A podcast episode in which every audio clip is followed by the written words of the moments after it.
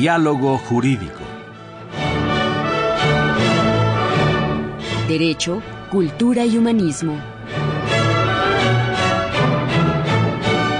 Programa a cargo del maestro Eduardo Luis Fejer.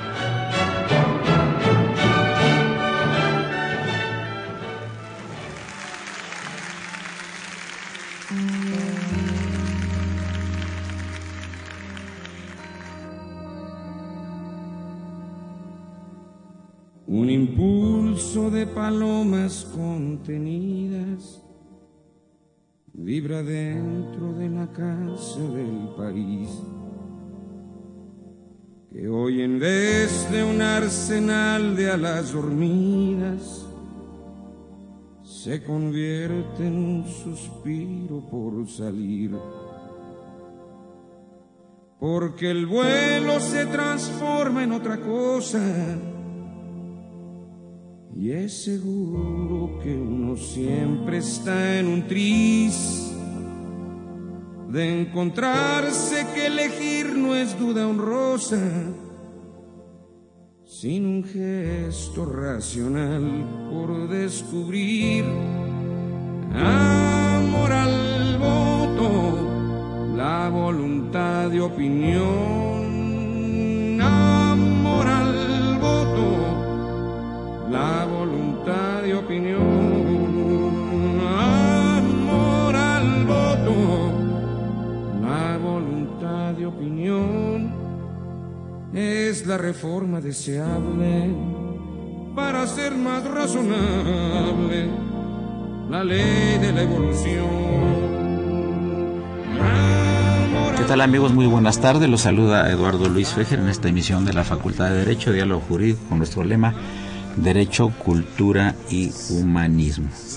Pues un invitado muy especial, amigo de este programa, distinguidísimo catedrático de la Facultad de Derecho, el doctor Pedro José Peñalosa. Bienvenido, Pedro, como siempre aquí a los Radio ¿eh? Como siempre, un placer estar aquí. Muchas gracias. Tu, tu, tu bonomía y tu decencia siempre me, me, me encanta. Qué amable. Nos acompaña María González Covarrubias, muy recién descansada, en un viaje maravilloso al área de Morelos, donde descansó muy a gusto, ¿verdad? Sí, en el hermosísimo municipio de Tlayacapa. Claro que sí. Ya es Tlayacapa de González Covarrubias, lo vamos a poner ya próximamente, ¿no? y por supuesto saludamos en cabina al niño héroe de la radio, al señor Raúl Romero Escutia. Bien amigos, pues este hay varios temas para analizar aquí en el programa de hoy, que es el primero después de vacaciones, eh, porque Pedro es un es un polígrafo, escribe de muchas cosas. Nos trae un libro sobre la prevención social del delito. Vamos a hablar un poco de, de este tema. Vamos a hablar también un poquito de la desigualdad, que es mucha y que cada día nos asusta más en este país y vamos a hablar también de los resultados de las elecciones. Yo quisiera eh, empezar con el, el, libro que tiene prólogo uh, del prestigioso querido amigo, admirado jurista Sergio García Ramírez. ¿Qué te llevó a hacer este, este libro de prevención social del delito en un país como el nuestro, donde está tan complicado todo este asunto de la delincuencia? Sí, que parece, parece la humedad se filtra por todos lados. Sí, mira, mira, Eduardo, lo que lo que sucedió con este libro, que por cierto eh, está recién desempacado, yo le llamo mi, mi hijo, mi, uno de mis hijos, esta es la quinta edición de este hijo, eh, como su nombre lo indica, Prevención Social del Delito Asignatura Pendiente, tiene como eje vertebral eh, la preocupación porque se ataque en México el delito no desde la óptica punitiva, porque si seguimos con ese camino solamente estamos atacando las consecuencias. Esto ya está demostrado hace poco, desde Becaria, 1764. De tal manera que eh, mi intención es insistir, como tú has sido un gran anfitrión para que diga mis ideas en otras ocasiones, en que la vía punitiva no resuelve ningún problema en México solamente estamos reaccionando y estamos gastando grandes volúmenes de capital para eh, atacar eh, los efectos de la criminalidad y como se sabe, la criminalidad es multidimensional, eh, poliédrica Y si solamente la atacas vía cárcel, vía penas, lo que estás haciendo es dosificar aspirinas para un enfermo de cáncer.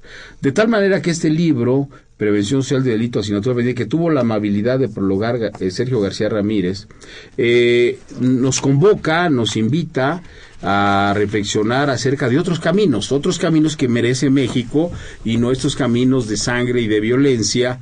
Y para esto el requisito indispensable es que logremos modificar la ecuación que nos ha caracterizado, es represión, cárcel, castigo.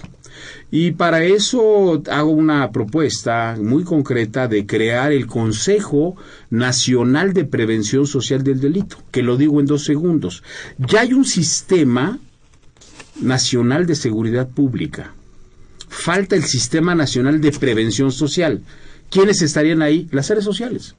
En las áreas, en el Sistema Nacional de Seguridad Pública están las policías, las procuradurías, como debe ser, qué bueno que estén ahí, pero hace falta un sistema nacional que agrupe a la cultura, a la educación, al deporte, a las universidades, a los jóvenes, y que desde ahí, desde una visión multifocal, se enfrente el, fenómeno de las violencias y el delito, especialmente políticas sociales dirigidas a los jóvenes que hoy son las víctimas en este proceso del capitalismo financiero que ha provocado que los jóvenes sean expulsados de las universidades y cuando entran a las universidades salgan al mercado de trabajo, no encuentren trabajo y se conviertan en unos entes sociales con gran rencor social. Primero porque no entran y segundo cuando entran y cuando, cuando egresan y no encuentran trabajo, eh, se van a tres lugares. A la delincuencia orgánica o molecular, como yo le llamo, a la, al comercio informal o a la, migración. Son tres lugares donde se van. No se van a su casa abajo de la cama, sino se van a esos tres lugares. De tal manera que este libro convoca una reflexión seria, eh, sistemática, eh, preocupada, porque México construye otro camino. Este camino que hemos construido no nos está conduciendo a ningún lado, seguimos caminando en arenas, en arenas movedizas, que obviamente nos lo muestra el hecho de uno de los temas que vamos a reflexionar eh, el día de hoy, que es el fenómeno de la desigualdad social que México es uno de los países más desiguales del planeta. América Latina es la región más desigual del planeta. No la más pobre, hay que decirle a nuestros radioescuchas. La zona más pobre del, del mundo es la África subsahariana, subsahariana. La más pobre es América Latina, donde México destaca en segundo lugar de desigualdad social.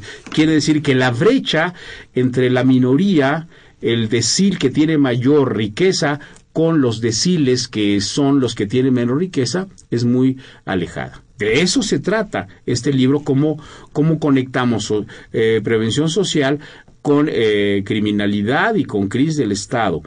Pero quiero hacer una acotación que siempre hago y que me voy, me voy, la voy a subrayar. No estoy diciendo que a más pobreza, más criminalidad. Porque si haría, eh, si, si, si, subrayo esto, lo que haría sería una, una tontería porque criminalizaría a los pobres. Diría que 60 millones de pobres son delincuentes y nunca lo haré. No soy determinista ni causalista. Soy una persona que cree que hay múltiples factores, yo llamo un cóctel de factores, en donde los jóvenes y los seres humanos actúan en territorios, en comunidades específicas y eso los hace que tengan detonantes de violencia y criminalidad. Porque si yo dijera lo anterior, alguien me preguntaría en, en nuestro público, mi querido Eduardo, ¿Y qué hacemos con los delitos de cuello blanco? Con las personas que tienen grandes volúmenes de recursos y cometen delitos. Entonces no es solamente eh, la pobreza o la desigualdad que provoca, pero sí es un factor detonante. Tampoco podemos ir. Es decir, sí es un factor desequilibrante que una familia esté en la desigualdad o en la pobreza. Por supuesto que uno, un padre de familia que no tenga empleo, un joven que no entra a la universidad o que salga a la universidad y no tenga empleo, son detonantes que fabrican violencias y delitos. Eso me parece que está claro. Por eso yo insisto en esta visión poliédrica y, y, caleidoscópica. Es decir, no se puede ver el delito solamente desde la óptica penal. Entonces, este es, digamos, el universo que rodea este libro y que, obviamente, con los informes recientes que conoce el público y que tú lo conoces muy bien, que son los informes de la desigualdad social que ha dado Coneval, que ha dado OSFAM, que como tú dices espanta y cada día espanta más porque los datos que, que hoy tenemos es que en el régimen actual, en el gobierno actual, en los dos primeros años, aumentaron dos millones el número de pobres. Es decir, eh, ¿qué quiere decir esto en términos concretos? Quiere decir que el número de personas que no pueden adquirir la canasta básica creció. Quiere decir que el, el, mayor número de personas en situación de pobreza, fíjense ustedes qué evolución tuvo.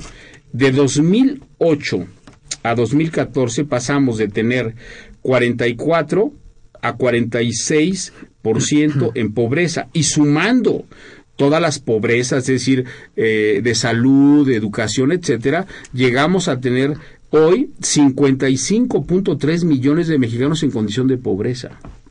Es decir, cuando hablamos de pobreza estamos hablando de personas que no pueden adquirir ninguna satisfacción o ninguna de las satisfacciones que merecemos todos nosotros. Y en términos eh, eh, universales, eh, para la medición de Coneval, solo el 20% de la población mexicana tiene todos los servicios. El 80% no lo tenemos. Los que estamos aquí sentados en la mesa y nuestro público, eh, a, menos que nos esté escuchando el ciudadano Carlos Slim y otros, este, que espero que nos escuche para que reflexione un poco, ojalá le ayude, pero la mayoría de los que nos están escuchando, el 80% no tiene acceso a los satisfactores, a los bienes que, que, nosotros requeriríamos. De tal manera que el panorama no es, no es nada gratificante, por eso trabajar por eso vinculo el libro con lo que estamos comentando. Trabajar atacando el origen, las causas del delito es el camino adecuado para no seguir caminando en círculos como diría oh Bobbio, ¿no? Es decir, tenemos todavía eh, tres minutos nada más del primer segmento, después ya interrogará aquí la querida maestra Mario González Cabarrubias. La, la pregunta es la siguiente, eh, los juicios orales que ya están en funcionamiento van a ayudar abatir este problema de, del rezago, digamos, eh, que hay en materia penal, administrativa, civil y demás, van a ayudar? Bueno, yo no quiero tirar la cubeta del agua y el niño, nunca lo he hecho. Esa expresión no la entiendo, a ver. No quiero tirar la cubeta del agua y el niño, es decir, no quiero tirar todo. Es decir, los juicios orales son un avance positivo, pero no resuelven el problema estructural. Las personas que van a concurrir esos juicios van a encontrar salidas satisfactorias, al, quizá alivie su vida un momento. Pero no perdamos de vista, mi querido Eduardo, que esas personas provienen de algún segmento social. Y eso me parece que es lo que no se está tomando en cuenta que cuando solamente se ve la esfera jurídica. Sí, sí, sí. Cuando tú te, te, ves en las coordenadas jurídicas, olvidas que las personas pertenecen a clases sociales. Y esas clases existen, nos guste o no, cerremos los ojos o no, o les llamemos como queramos. Pero ahí están. Son personas que ven su trabajo, a veces están en el desempleo, tienen angustias, etcétera. Van a concurrir a juicios legales y esos juicios legales están insertos en condiciones sociales. Porque los juicios orales resuelven una parte del tratamiento, de cómo resuelvo mi, conflicto con el otro. Pero el otro y yo venimos de, de, de, coordenadas sociales y es lo que nos está atacando que es mi llamado para que ataquemos eso. Y lo podemos hacer de algunas maneras que en el transcurso del programa vamos a ir planteando. Muchas gracias, amigo. Le recordamos, se encuentra el doctor Pedro José Peñalosa, aquí en cabina junto con Marilu González Covarrubia. Soy Eduardo Luis Fejer. Continúen, es el 860. Esto es Radio Universidad Nacional Autónoma de México. Gracias.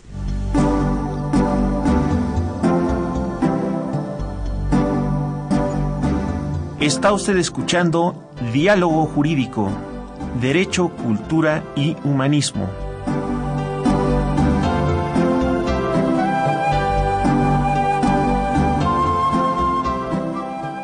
a través del 860 de AM. El alma mater del cuadrante.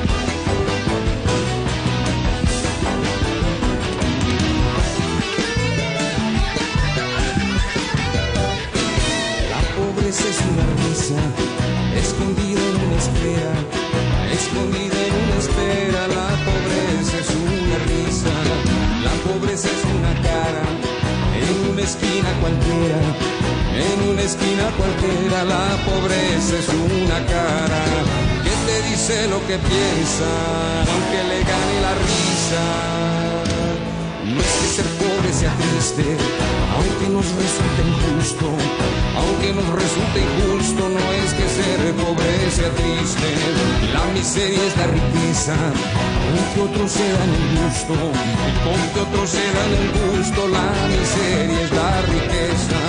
Que detrás de un gesto adusto, a ser pobre se resiste. Hay pobres de la cabeza, hay pobres del corazón, hay pobreza y sin razón cuando nadie se interesa.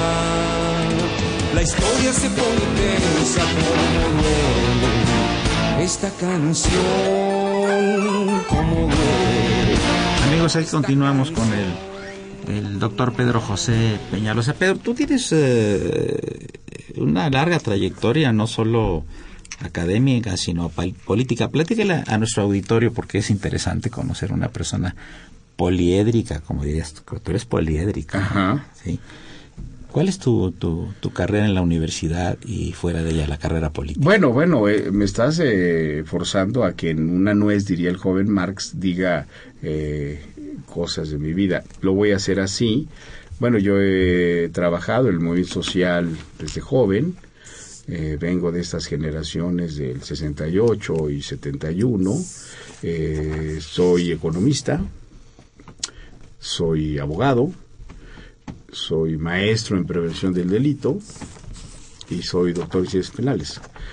Pero ha sido diputado, he sido asambleísta, he sido funcionario público en la PGR y en el gobierno de la ciudad.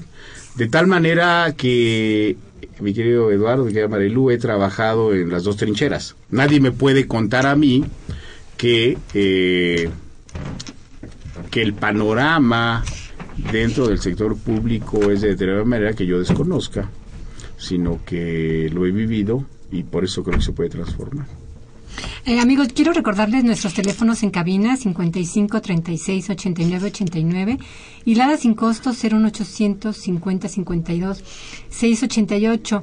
Eh, maestro Peñalosa, yo quisiera retomar un poquito el comentario antes del corte, eh, que si bien entiendo, eh, más allá de la, del contenido de la legislación penal vigente, ¿cómo poder afrontar de manera eh, positiva el, el delito? ¿Cuál sería su, eh, su recomendación? Es decir, ¿cómo se puede realmente entender, comprender cabalmente el problema que estamos enfrentando de la desigualdad social y la criminalidad en nuestro país? Bueno, tenemos, mi querida Marilu, tenemos un gravísimo problema dividido en varias, en varias eh, fases. La primera es que somos un país altamente desigual, brutalmente desigual, y estamos tratando de construir un sistema político creíble. La pregunta que hay que hacernos es, ¿cuánta desigualdad social aguanta el sistema político? Es decir, la, interrogante que, al que convoco a nuestros eh, radioescuchas es, ¿se puede perfeccionar el sistema nacional electoral? Se puede, puede haber elecciones eh, competidas y puede haber más partidos. Está bien. Pero la- la pregunta es, ¿eso, ese adornado y almidonado sistema electoral, puede resistir el fenómeno que hoy tenemos en México de datos crudos, verificables de la desigualdad social? Y me parece que el terreno en que estamos pisando es un terreno minado. Yo creo que es- estamos en la en otra en otra en la tercera etapa, crisis política, crisis social, pero también estamos en una crisis que yo le llamo de participación social. ¿A qué me refiero? Eh, uno, de- uno tiene derecho a preguntarse sensatamente por qué con estos ingredientes de desigualdad, de pobreza, de inequidad, de corrupción, etcétera, los ciudadanos no se levantan para luchar por sus demandas, aparte de las demandas sufragistas, que van cada tres o cada seis a votar. ¿Por qué no lo hacen como en otros países? En otros países la gente se ha levantado. Con manifestaciones, por supuesto, cuando hablo de levantar es manifestaciones pacíficas, sociales, no hablo de otro levantamiento, nunca lo he hecho. Y yo lo pongo siempre como un ejemplo pedagógico de por qué no se han levantado la gente. Primero, porque recuerdo a Gramsci. Gramsci nos decía que hay, para que los ciudadanos, la clase obrera, se levante por sus demandas, tiene que tener conciencia para sí. Es decir, que tenga conciencia de que es explotado, de que no está respetando sus derechos, etcétera. Pero cuando decía Gramsci, cuando no se levantan, es que solamente tienen conciencia en sí. Es decir, que cuando el obrero tiene conciencia y dice, soy obrero, asumo mi rol, voy a trabajar, voy a mi rutina y no levanto la cara. Cuando dé el paso siguiente, pues cuando tiene conciencia de que tiene derechos y que están violentados sus derechos. Es decir, falta el paso para sí. Voy a hacer un ejemplo para fines de pedagogía radial que consiste en decirle a nuestros radioescuchas, ¿por qué un elefante permite que el domador le pegue? Pues porque no tiene conciencia de su fuerza. Así es un poco el símil de lo que pasa en nuestro país. Vemos que México tiene no solo el problema de la desigualdad, Eduardo Marilú, tiene el problema de corrupción, tiene el problema de impunidad, tiene el problema de las violencias múltiples contra las mujeres, en las familias, etcétera. ¿Qué hacemos frente a esta, eh, este cóctel de problemas? Tendríamos que hacer muchas cosas, pero yo creo que la primera, a la que convoco, es que tengamos conciencia que tenemos que organizarnos. Y fíjense cómo podemos organizarnos.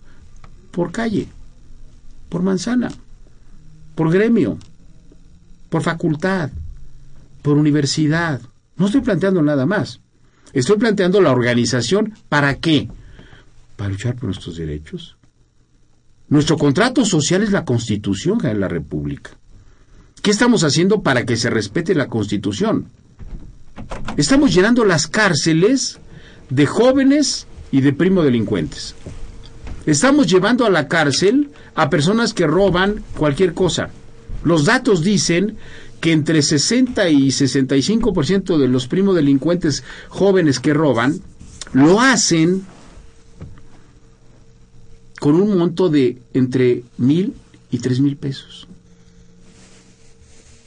Estamos llevando a la cárcel a personas pobres que no tienen nada que ver con la delincuencia organizada, sino son pequeños instrumentos de la delincuencia organizada.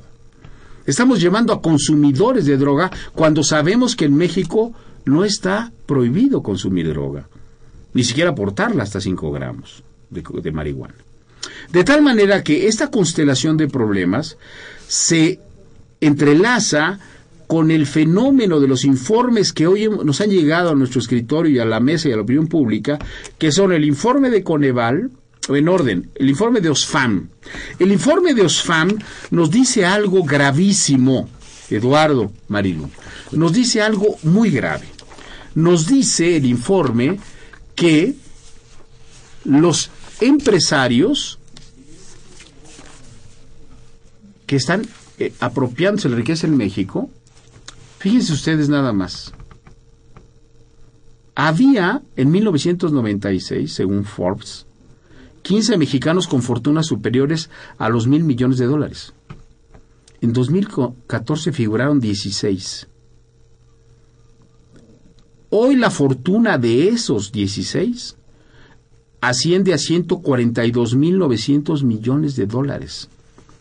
Y los cuatro multimillonarios, que dice el informe de Osfan, que es un informe muy serio, en orden de posesión, Carlos Esbringelú, del grupo Carso, Germán Larrea del Grupo México, Alberto Valleres, presidente del Consejo Mineros de Peñoles, Palacio de Hierro, Grupo Nacional Provincial de Aseguradoras, Profuturo de Pensiones, Ricardo Salinas Priego, Grupo Salinas Electra, Banco Azteca y TV Azteca. Todos ellos tienen 142.900 millones de dólares. En un país donde tenemos, según el informe de Coneval, el informe oficial, y que conocemos, Eduardo, nos indican que cerca del 60% de la población está en condición de pobreza. Esta es la realidad concreta. Hay salidas y hay salidas. Las salidas. ¿Cuáles? ¿Cuáles? Las salidas, uno. Necesitamos modificar el modelo de desarrollo. El modelo de desarrollo es un modelo de desarrollo que privilegia a la minoría. Pongamos atención en salarios. Hay un libro de Piketty que seguramente ustedes conocen, Sí, que por cierto pronto saldrá un artículo mío y de mi hijo eh, donde hacemos un análisis del libro de Piketty. Dice Piketty que es a través de una reforma fiscal. Sí, pero no, respondo yo. La reforma fiscal es una parte, pero mientras no toques los salarios, tú tienes problemas serios, porque lo que tú tienes que lograr es que el consumidor pueda concurrir al mercado a comprar el mayor número de mercancías. La redistribución no se da por la vía fiscal, porque se ha demostrado que la vía fiscal no resuelve el problema de la desigualdad, resuelve el problema de las ayudas sociales, de, los, lo que se llama igualadores sociales, pero no resuelve el problema de la... El tema de salarios es el tema de temas. Los obreros concurren al mercado solo para reproducir su fuerza de trabajo. ¿Cómo le hacemos? El volumen de ganancias aquí está. No pueden decir los empresarios que no tienen dinero. El volumen de ganancias es muy alto. ¿Por qué no hacemos escala móvil de salarios? ¿Qué quiere decir esto? Que los trabajadores tra- eh, ganen dinero en función de su trabajo, de la producción. No solo de la producción de mercancías por horario, que como sabemos, Eduardo, y eso se ha trabajado mucho desde hace a poquitos 200 años, la plusvalía, que es el trabajo no pagado de los obreros, se esconde ahí. Y entonces yo creo que si hay alternativas. Yo vengo a este programa, con, como siempre, vengo eh, con entusiasmo eh, a, a compartir con, con las inteligencias y la cultura de Eduardo y de Marilu, porque estoy convencido que un espacio como este debe ser para reflexionar y para encontrar soluciones tangibles y posibles en un mundo que cada día nos lleva a lo que llamó Eduardo a zonas de espanto. Y que esto no puede, eh, al menos no podemos quedarnos callados frente a esta trayectoria. Me parece que no podemos hacerlo. Menos la universidad, menos la facultad. Nadie puede quedarse con... Por eso ent- entonces hay que construir alternativas. Yo creo que los informes que tenemos a la vista son informes terribles, que incluso la OCDE ya ha reconocido, la OCDE, que México es el país que menos ha combatido el tema de la pobreza. Pero en contraste, en contraste, tenemos a estos grandes ricos. Es decir, ¿cómo se explica uno que tienes a un país tan pobre y a un país con esta minoría de ricos?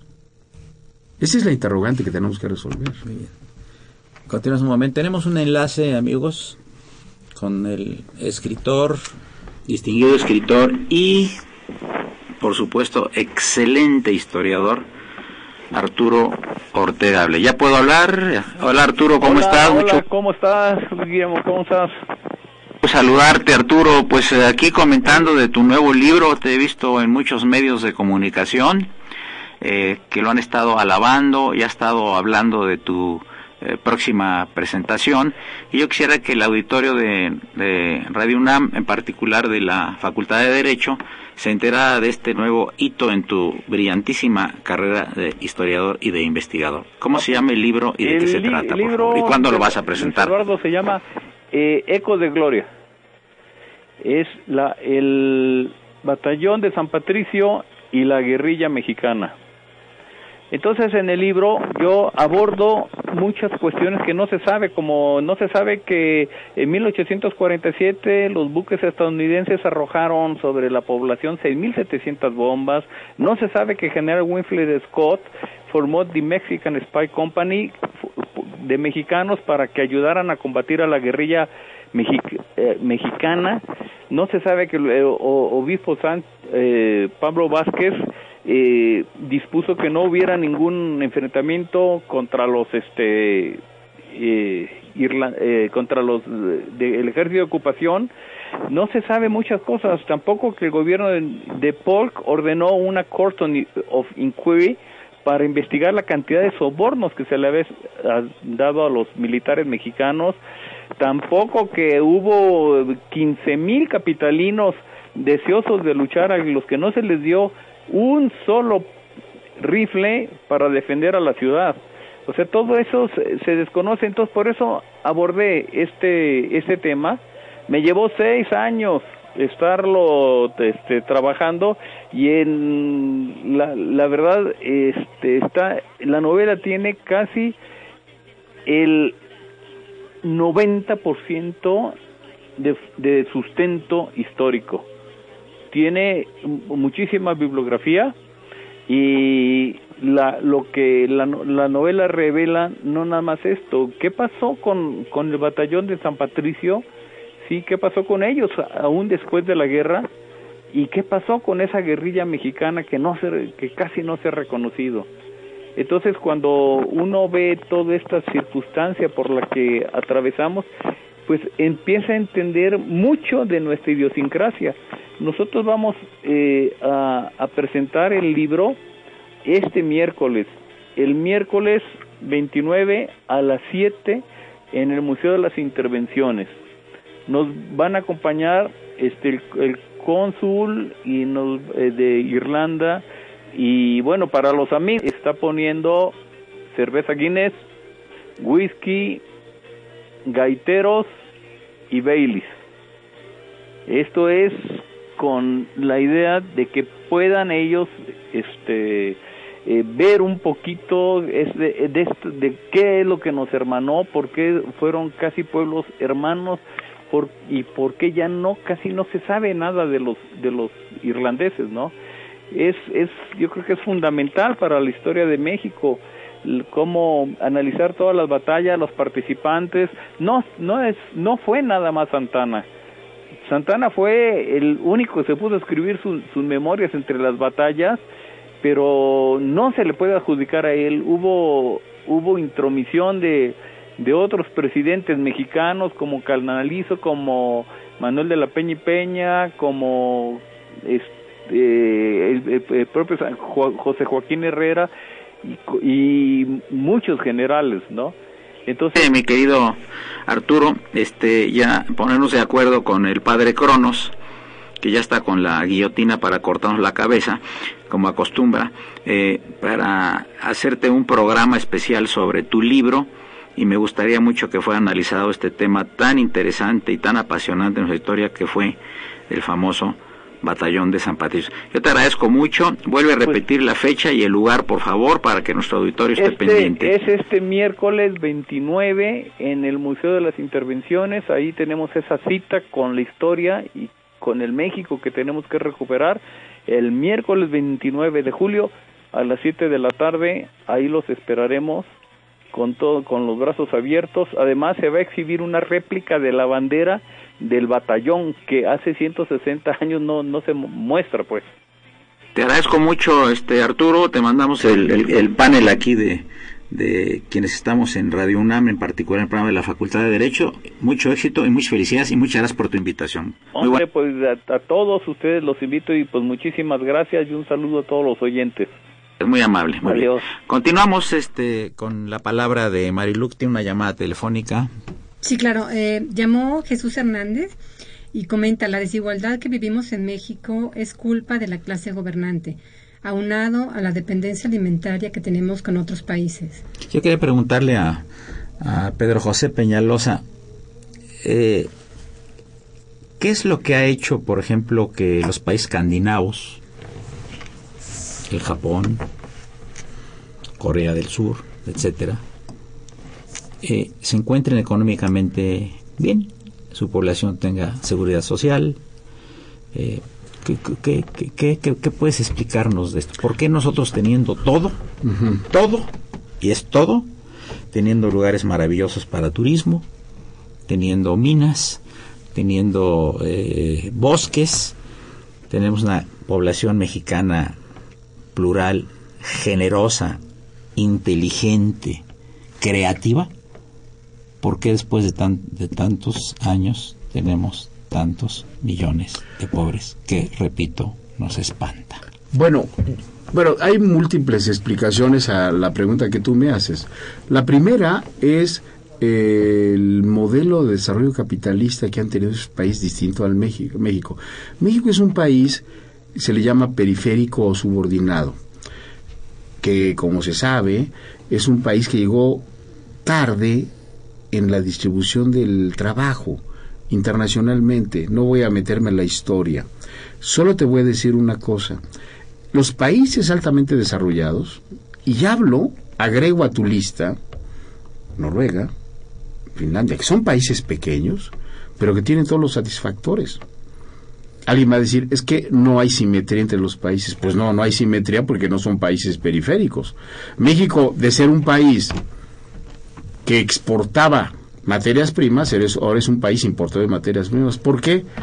Porque se permitió que las empresas transnacionales invadieran el campo.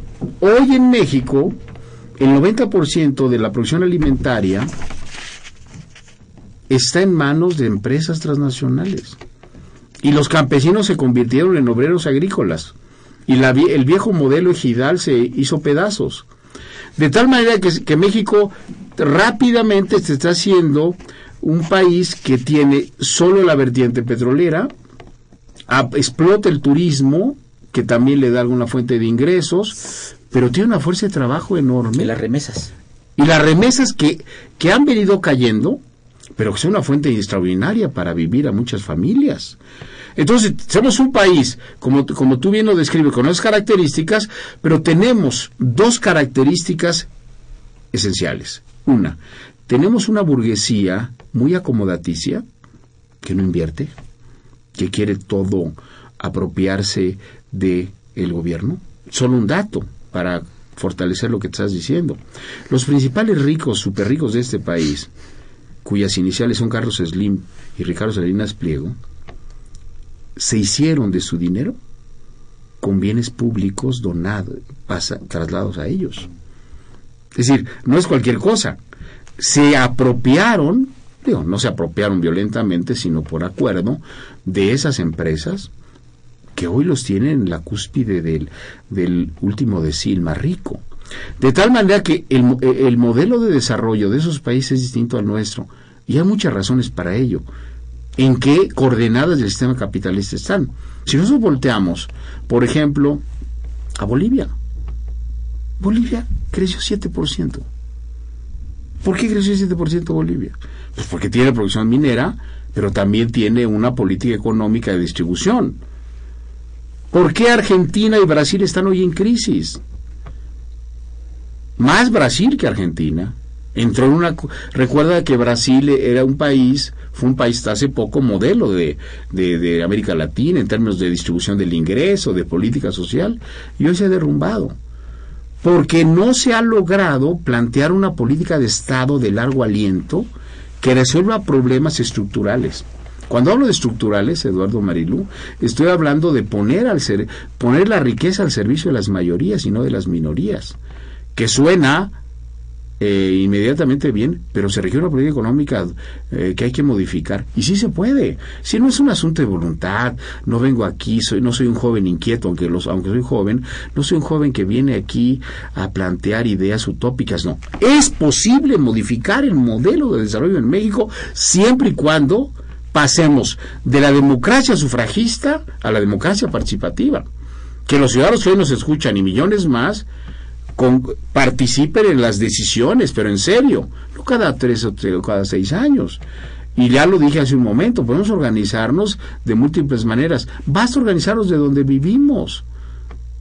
Romper la visión comunitaria individualista que nos ha llevado a tal eh, desastre que hoy tenemos. Pero eso no se va a revertir por voluntad de los segmentos burgueses de este país. Yo no creo que los señores que he mencionado un día digan, ya me harté de tanto dinero, Eduardo, Marilú, los convoco a que repartamos estos bienes. Y... No, así no funciona el capitalismo.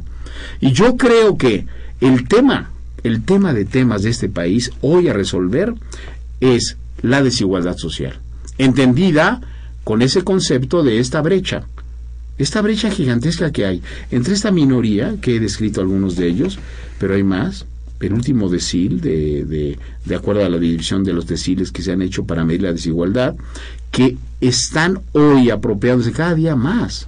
Pero miren un dato. la población en 1990, para, para, para fortalecer y, y- y lo que te estoy diciendo, Eduardo, los ingresos de la población en 92, ¿sí? Colocaban solo al 53% para satisfacer la canasta básica. Hoy, después de muchos años, en 2014, 53.1 no tienen para la canasta básica. Es decir, los ingresos de la población entre 92 y 94 no se modificaron. La, la población para concurrir al mercado sigue teniendo el mismo problema para ah, ah, adquirir la canasta básica. Entonces quiere decir que estos datos oficiales, que son datos oficiales lo que les estoy leyendo, nos, nos dan la razón. Cuando nos dicen, ha habido un cambio en el país, yo digo, ¿qué tipo de cambio? Aquí están los datos, ¿no? Y los datos eh, no pueden plantearse solo como medidas demagógicas, sino como hechos medibles. Dicen que toda política pública que no es medible no es política pública. Y aquí está la medición. Por eso es, eh, el tema que hoy estamos hablando dentro de este cóctel eh, me parece importante. Y ahora, conectándolo con lo que viene, miren, en, en la coyuntura inmediata, el PRI ahora tiene mayoría en la Cámara de Diputados. La pregunta que uno tiene que hacerse es qué va a hacer el PRI con esa mayoría. Ya tiene mayoría. Eh, Eliseo Peña Nieto hace unas horas festejó que tenían esa mayoría. La pregunta es, ¿esa mayoría les da cheque en blanco para que hagan lo que quieran? ¿Están convencidos que pueden llegar a 2018 en las condiciones de deterioro que hoy tenemos? En este país donde hay tanto tiradero en términos sociales, en términos económicos y políticos. La interrogante que tenemos que hacer los universitarios, los, el público es, ¿qué horizonte nos, no- nos ofrece en los próximos tres años? Seguimos pensando que este país puede ser gobernado seccionalmente, no en largo aliento. Requerimos políticas transeccionales, Eduardo, Marilú. Políticas, decía, eh, de- decían los antiguos, eh, una frase que yo siempre traigo a la mesa. La diferencia entre un político y un estadista es que el político piensa en la próxima elección y el estadista en la próxima generación. Las políticas tienen que ser para generaciones. Los datos que tenemos del bono demográfico nos indican que vamos a llegar en 2050 a ser un país de pobres, de viejos y de ignorantes. ¿Por qué? Porque las pensiones no van a alcanzar para mantener al crecimiento poblacional. Ya no está creciendo la, la población en términos de, de nuevos eh, mexicanos. Hay una reducción. Las nuevas familias, las nuevas parejas ya no están teniendo hijos. Por cierto, está construyendo un grupo, abro un paréntesis, que se llama los Dinkies, ¿verdad? Que son, en inglés, doble ingreso, no, no hijos, ¿no? Es decir, las parejas que hoy, se, eh, los que nos están escuchando, sus hijos, este, ya no están teniendo hijos, prefieren hacer otras actividades. De tal manera que nuestro bono demográfico se nos está yendo como agua entre las manos. Y, y- y dicen ahora, los europeos nos envidian mucho de tener este bono demográfico. 35 millones de jóvenes tenemos de 19 a 29 años, pero no les estamos dando empleo. Hemos escuchado estas interesantes reflexiones del maestro Pedro José Peñalosa. Eh, los invitamos a continuar en la última parte, que será de las conclusiones a las que podríamos llegar después de, como dije, esta interesante intervención del querido Pedro José Peñalosa. Soy Eduardo Luis Fejer. Continúen en su 60, esto es Radio Universidad Nacional Autónoma de México.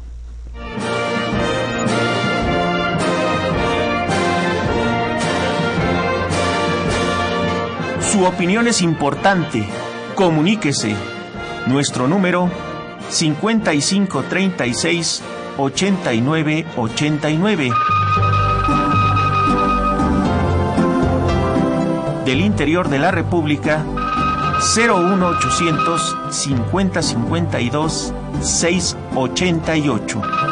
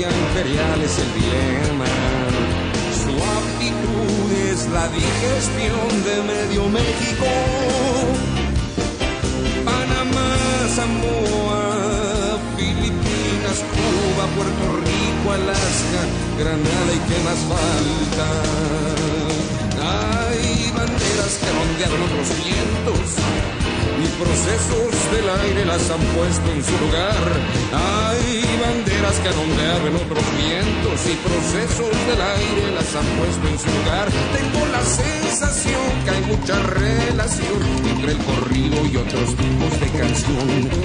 Tengo la sensación que hay mucha relación entre el corrido y otros tipos de canción afectos de tan delicada honestidad, geografías de delicada coincidencia.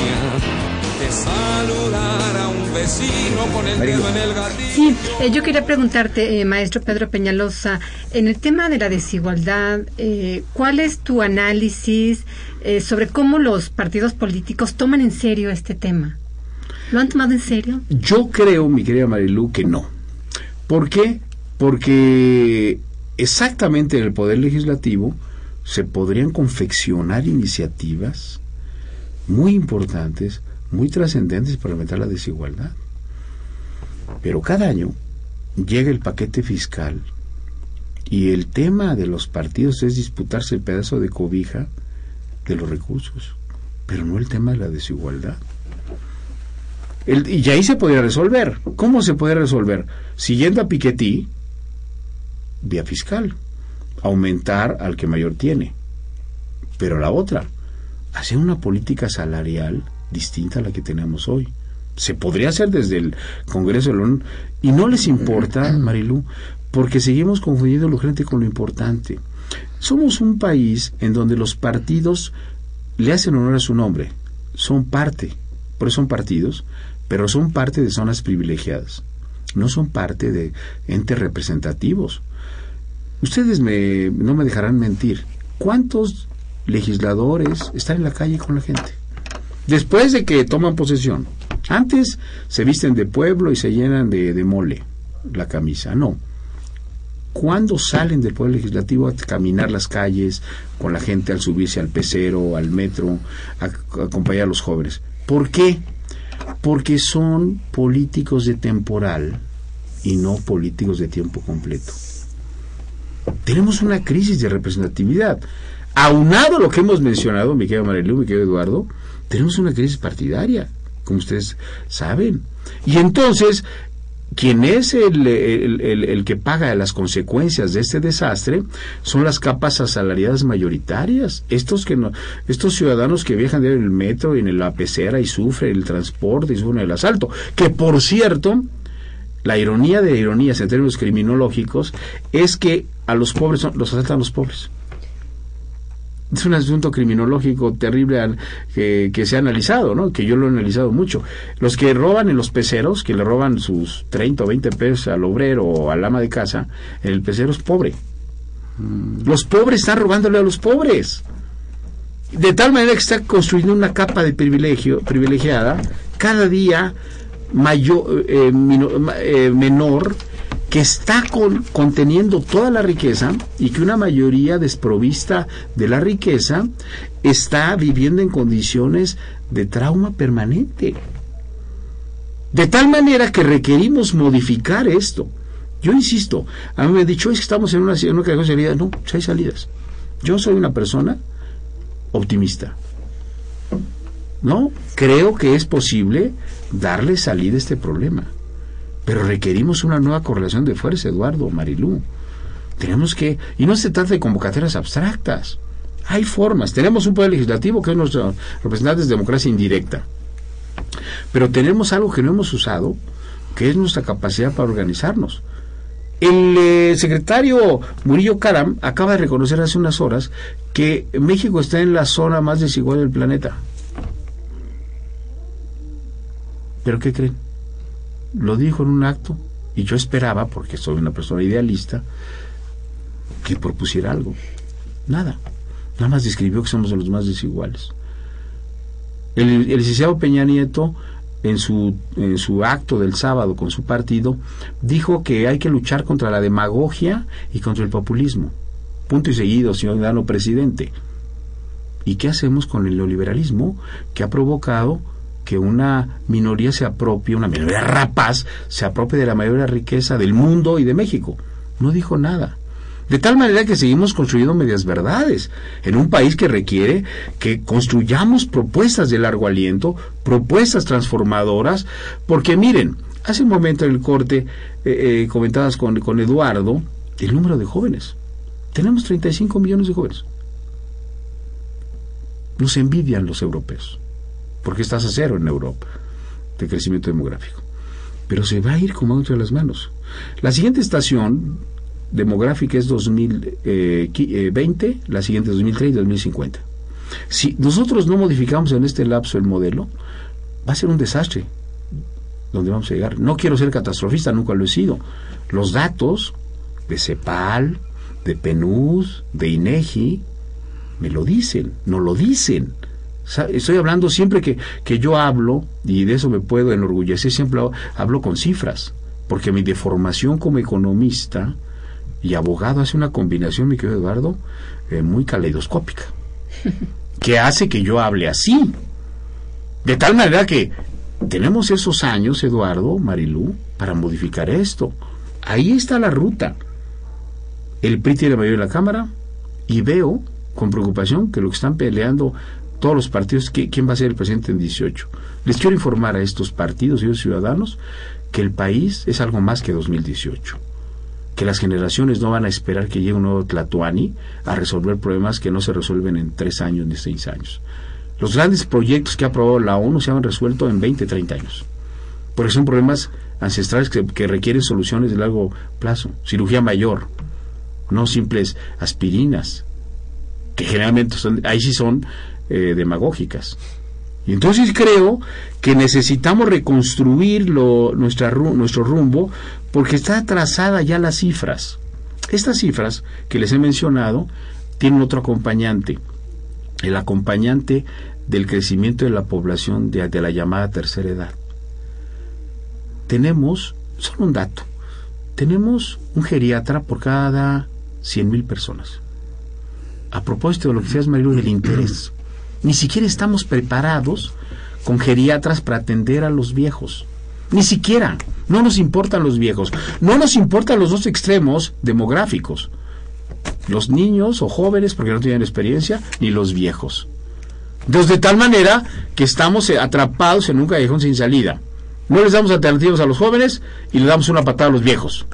Entonces es un, mundo eh, en donde la selva eh, es la que predomina no es la racionalidad, no es la visión humanista. Entonces es el escenario que tenemos y requerimos modificarlo.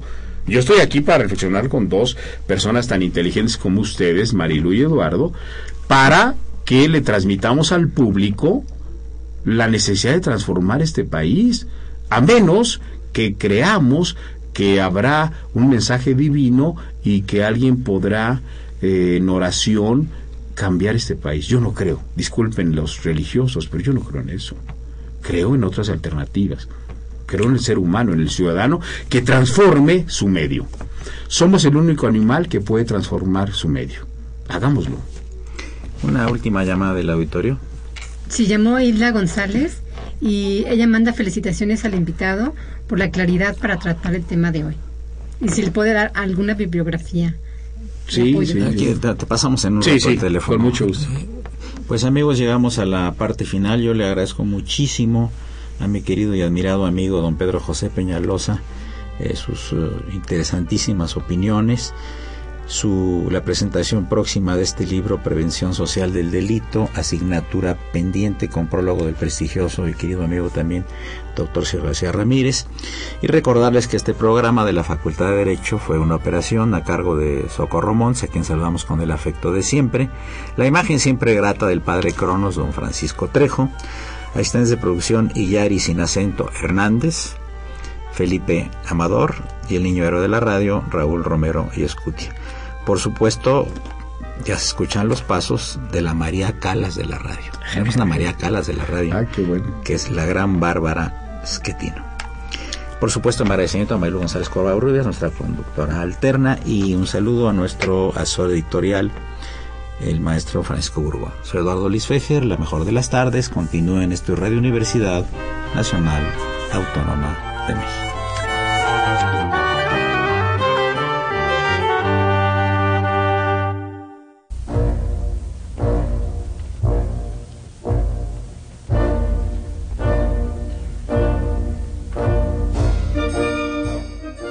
Diálogo Jurídico fue una coproducción de Radio UNAM y la Facultad de Derecho.